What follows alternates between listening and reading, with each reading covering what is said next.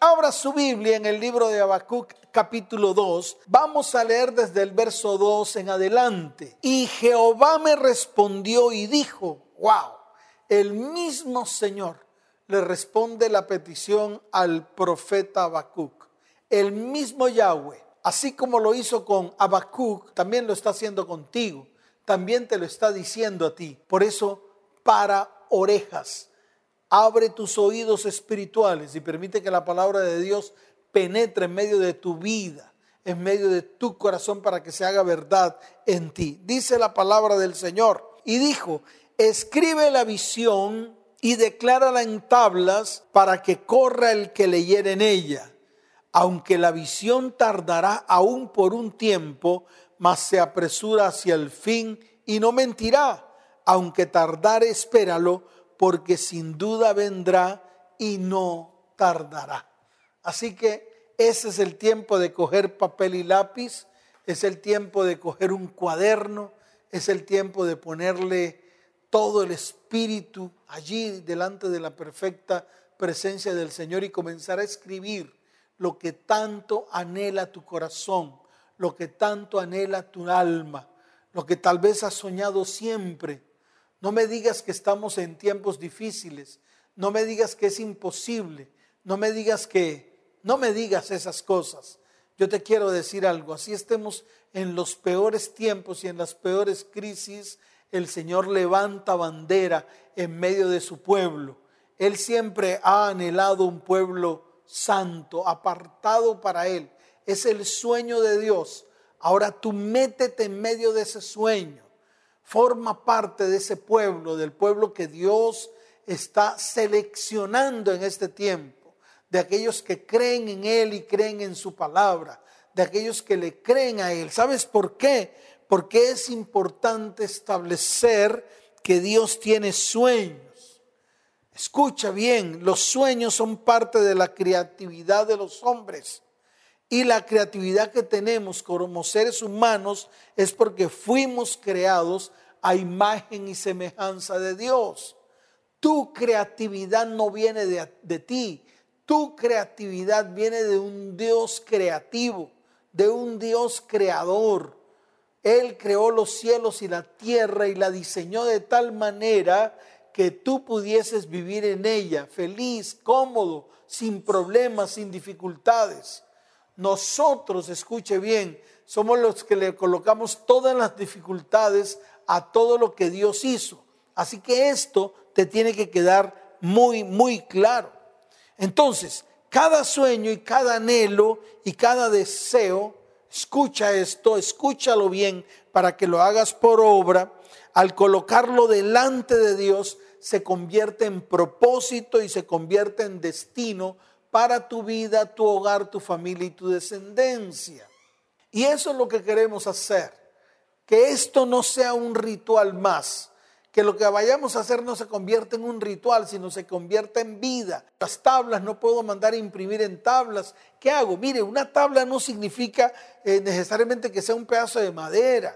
Una tabla puede ser un pedazo de papel, puede ser un pedazo de piedra, un pedazo de mármol, en cualquier lugar donde puedas escribir. Normalmente utilizamos un papel y un lápiz, normalmente, pero hoy hay muchos medios. Por ejemplo, aquí hay una tableta, aquí hay una tableta. Ahí tú también puedes escribir.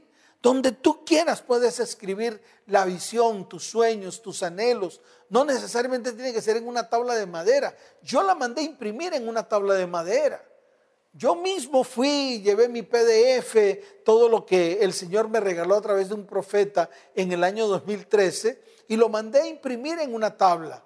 Pero igual, tú lo puedes mandar a imprimir o lo puedes hacer en tu computador, imprimirlo en tu impresora y publicarlo en tu cuarto detrás de una puerta y proclamarlo cada mañana. Eso es lo importante proclamarlo cada mañana y cada palabra que Dios te da o cada sueño que tú tienes, escucha bien, lo vas a colocar delante del Señor con una cita bíblica, con algo espiritual que lo soporte. ¿Cuántos dicen amén? ¿Cuántos lo creen? Ahora, como lo dije anteriormente, el mayor anhelo de Dios es tener en su mano derecha un pueblo santo, un pueblo apartado para Él un pueblo único de su exclusiva posesión. ¿Sabes por qué? Porque Dios es un Dios creador. Por tal razón, la Biblia dice que todo lo que fue creado en el universo fue creado de lo que no se veía. Escucha esto. Esto es importante para ti. Por eso en el libro de Hebreos capítulo 11, verso 3 dice, por la fe entendemos haber sido constituido el universo por la palabra de Dios, de modo que lo que se ve fue hecho de lo que no se veía. Entonces, tal vez tus sueños no los ves, pero escucha, Dios hizo algo de aquello que no se veía y lo convirtió en realidad cuando lo creó. Y si lo pudo hacer con el universo, ¿cuánto más no lo va a poder hacer contigo que eres un hijo suyo, que te ama con todo tu corazón, que anhela tu bendición, que anhela levantarte en este tiempo de crisis para mostrar su gloria, para mostrar su poder, para mostrar su bondad y para mostrar su misericordia. Así de fácil. Así que toma esta palabra y créela, créela. Conviértete en un ser espiritual. Conviértete en un ser que pueda ver, trascender hacia lo espiritual.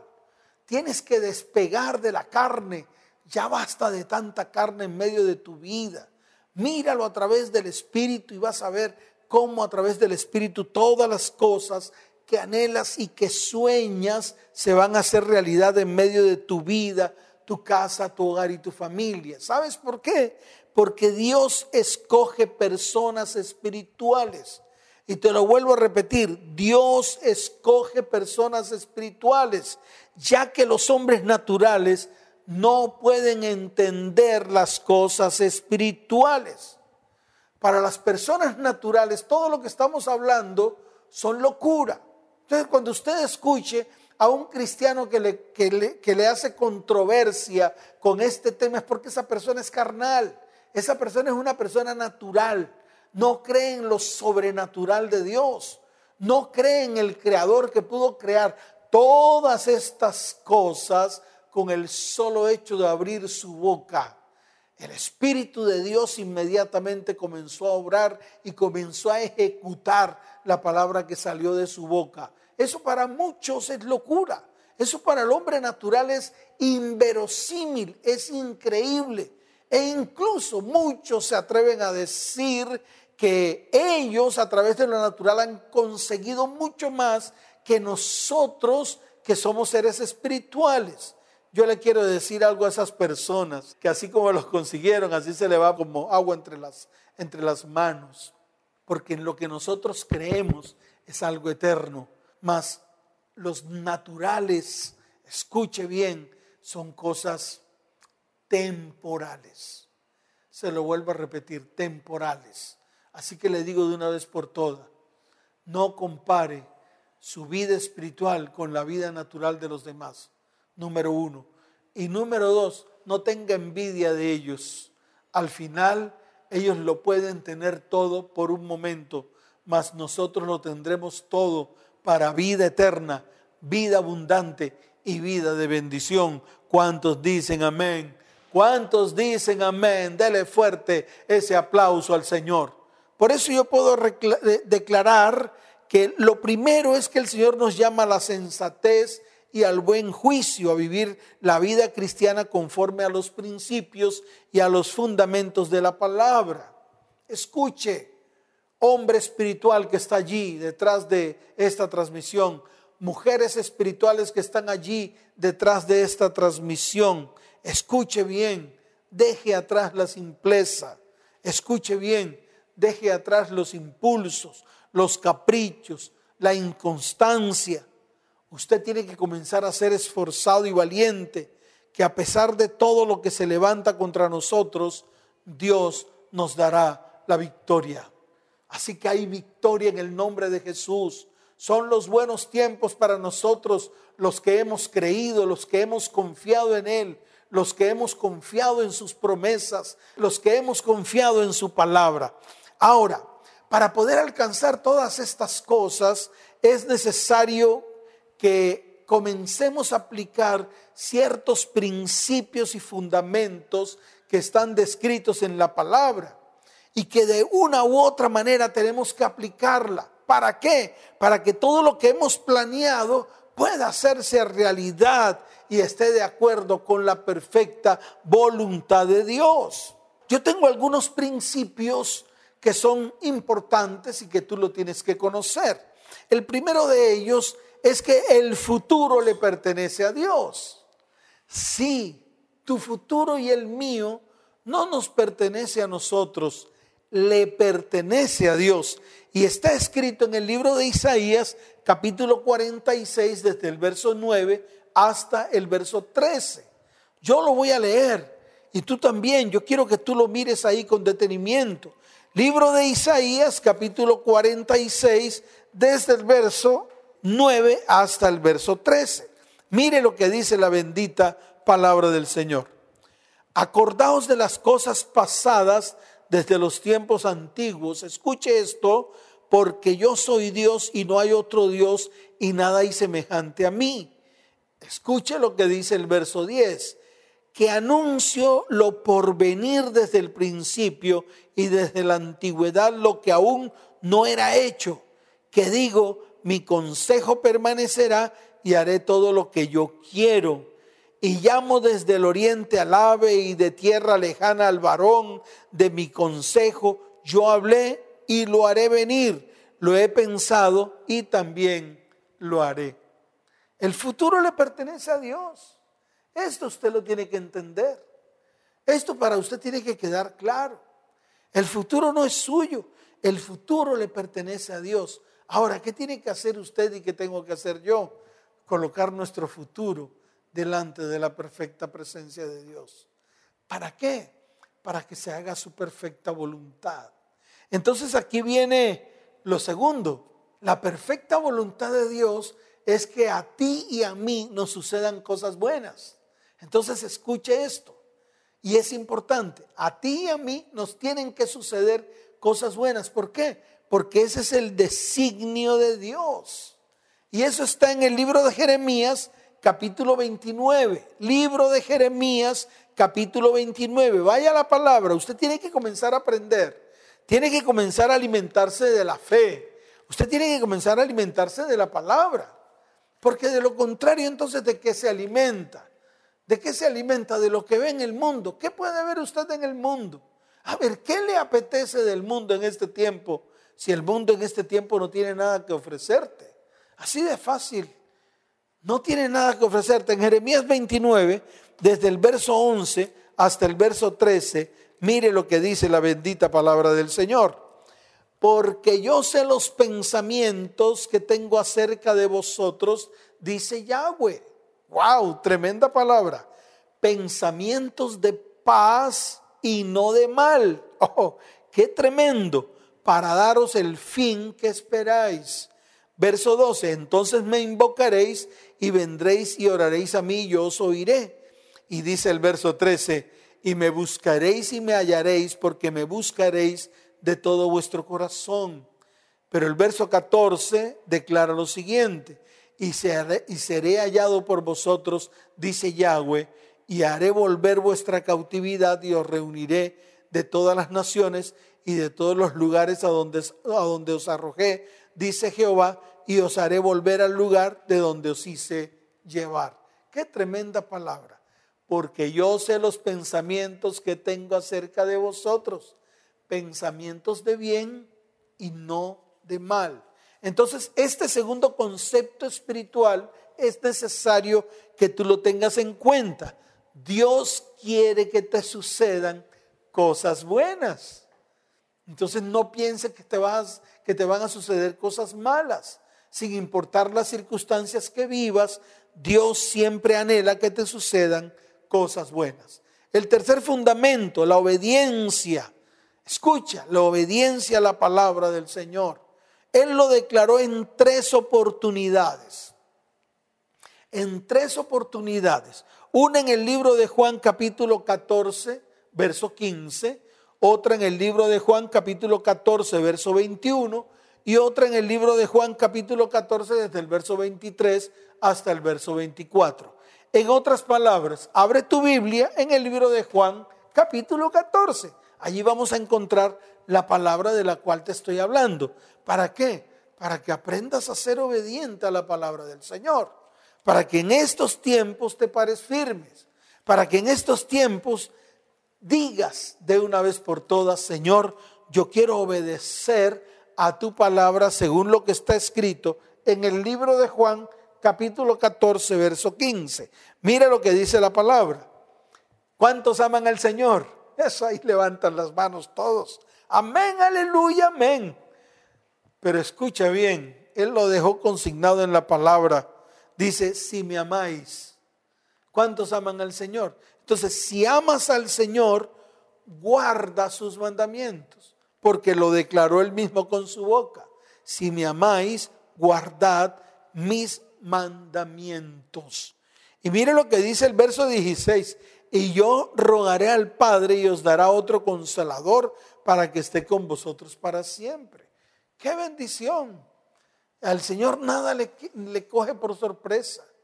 Pero escucha bien, si amas al Señor, guarda sus mandamientos. En el verso 21 del mismo libro de Juan capítulo 14, mire lo que dice la palabra. El que tiene mis mandamientos y los guarda, ese es el que me ama. Y el que me ama será amado por mi Padre y yo le amaré y me manifestaré a él. Así de sencillo. Entonces, utiliza la palabra y comienza a ponerla por obra. ¿Sabes para qué?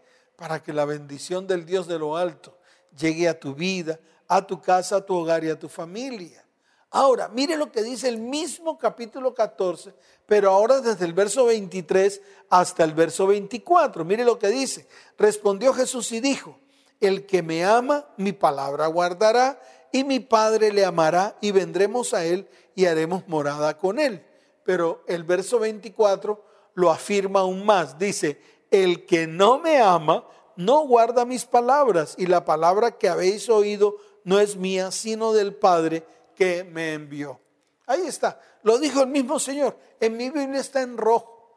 Así que, por favor, ese es el tiempo de pararse firme. Ese es el tiempo de aplicar estos principios. Es el tiempo de obedecer a su bendita palabra.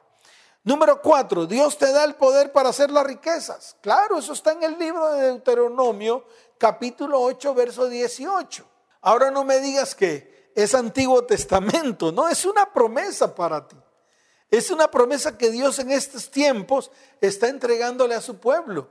Esta es la palabra para su pueblo, es la palabra para ti. Él te da el poder para hacer las riquezas. Entonces hoy vas a poder levantar tus manos al cielo y decirle, Señor, yo quiero ese poder, el poder de hacer las riquezas el poder de traer las bendiciones a mi vida, a mi casa, a mi hogar y a mi descendencia. ¿Cuántos dicen amén? Dice la palabra en Deuteronomio 8:18, sino acuérdate de Jehová tu Dios, porque Él te da el poder para hacer las riquezas. Acuérdate de esta palabra, es para ti, es para estos tiempos, tal vez tiempos de dificultad, en la cual muchos han dicho, oh, ¿y ahora qué voy a hacer? Pues Él te da el poder para hacer las riquezas. Comienza a ejecutar esa palabra en tu vida y vas a ver cómo la bendición de Dios estará en medio de ti. Lo quinto, escuche, tu vida, escucha esto, tu vida no puede ser un constante remiendo. Y te lo vuelvo a repetir, tu vida no puede seguir siendo una colcha de retazos. Tu vida no puede seguir siendo un constante remiendo de aquí, de allá y de allá. Él quiere hacer cosas nuevas en medio de ti y esto lo tienes que aprender. Esto tiene que quedarte claro. Está en el libro de Marcos capítulo 2, verso 21. Dice la palabra del Señor. Nadie pone remiendo de paño nuevo en vestido viejo de otra manera, el mismo remiendo nuevo tira de lo viejo y se hace peor la rotura. Y mire lo que dice el verso 22, y nadie echa vino nuevo en odres viejos. De otra manera, el vino nuevo rompe los odres y el vino se derrama y los odres se pierden. Pero el vino nuevo en odres nuevos se ha de colocar o se ha de echar. Qué tremendo. Por eso te lo digo, tu vida no puede ser un constante remiendo. Y ahí viene el número 6 que dice, muchas cosas en nosotros tendrán que hacerse de nuevo. Entonces a veces es necesario que el Señor rompa el odre y haga un odre nuevo, un contenedor nuevo. Así que permite que Él lo haga. No te preocupes, Él lo hace de la mejor manera. Él sabe hacernos de nuevo. Si nos creó una vez, si sopló aliento de vida sobre nosotros, volverá a hacernos de nuevo. ¿Cuántos dicen amén? Dele fuerte ese aplauso al Señor. Y por último, tienes que calcular, tienes que planear y tienes que administrar. Si no lo haces, todo lo que tomes en tus manos será agua por entre tus dedos. Así de sencillo. Y lo encuentro en Lucas capítulo 14, verso 28. Libro de Lucas capítulo 14, verso 28. Mire lo que dice la palabra allí en el libro de Lucas capítulo 14, verso 28. Está escrito, dice la palabra del Señor. Por favor, mira, ve allá y por favor compártelo a tus hijos. Dice, porque ¿quién de vosotros queriendo edificar una torre, no se sienta primero y calcula los gastos a ver si tiene lo que necesita para acabarla. Es el tiempo de planear, es el tiempo de sentarse delante del Señor. Y yo te lo vuelvo a repetir, ¿quieres escribir lo que tanto sueñas? ¿Lo anhelas con todo tu corazón? Siéntate delante del Señor. Siéntate delante de su perfecta presencia siéntate allí con Él y comienza a escribir en tablas, comienza a escribir y te vas a dar cuenta cómo el Señor va a comenzar a ejecutar todo lo que tanto anhela tu corazón, tanto anhela tu alma y tanto anhela tu ser. Y no solamente para ti, sino también para tus hijos, para tu familia, para tus descendientes, para todos aquellos que de una u otra manera te rodean. Así que te digo algo más. Vas a tener que dejar de mirar tu vida como un fracaso y mírate como Dios te quiere ver. Escucha esto, la baja autoestima, los fracasos, la manera como otros han declarado de ti, las circunstancias que te rodean, son algunas cosas que detienen nuestro crecimiento y además de eso rompen completamente nuestros sueños. El enemigo siempre querrá levantarse para colocar argumentos en nuestra mente con el fin de robarnos la fe que nos da la victoria en el cumplimiento de los sueños que Dios nos está entregando en este tiempo. Estos argumentos se califican como los asesinos de la fe, los que matan tu fe. Así que no permitas que se levante ningún argumento ni contra tu vida, ni contra tu casa, ni contra tu hogar, ni contra tu familia. Antes tómalos, llévalos a la cruz del Calvario y allí en la cruz del Calvario todos los argumentos se derriban en el nombre de Jesús. Así que te invito a que en este tiempo vengan los mejores tiempos para tu vida, vengan los mejores tiempos para tu casa, vengan los mejores tiempos para tu hogar y vengan los mejores tiempos para tu familia. Y escucha esto, las armas que Dios nos ha dado son armas espirituales y no carnales. No es el poder humano, no es la fuerza humana, es por el Espíritu de Dios que está en medio de nosotros, dispuesto y listo para cumplir la orden que el Señor le está entregando en este tiempo. Lo otro, deja atrás tu pasado. En el pasado hay fracasos, en el, en el pasado hay derrotas.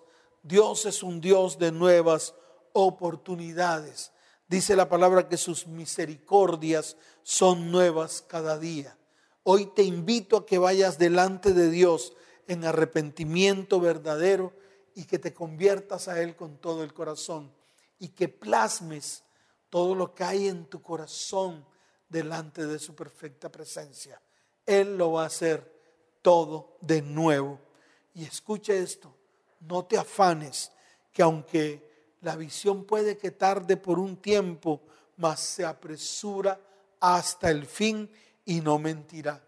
Aunque tardare, espéralo, porque sin duda vendrá y no tardará. Escucha bien, no te afanes, porque aunque tardare un poco la visión, aunque de pronto tú ves que no llega, muy, muy pronto vendrá.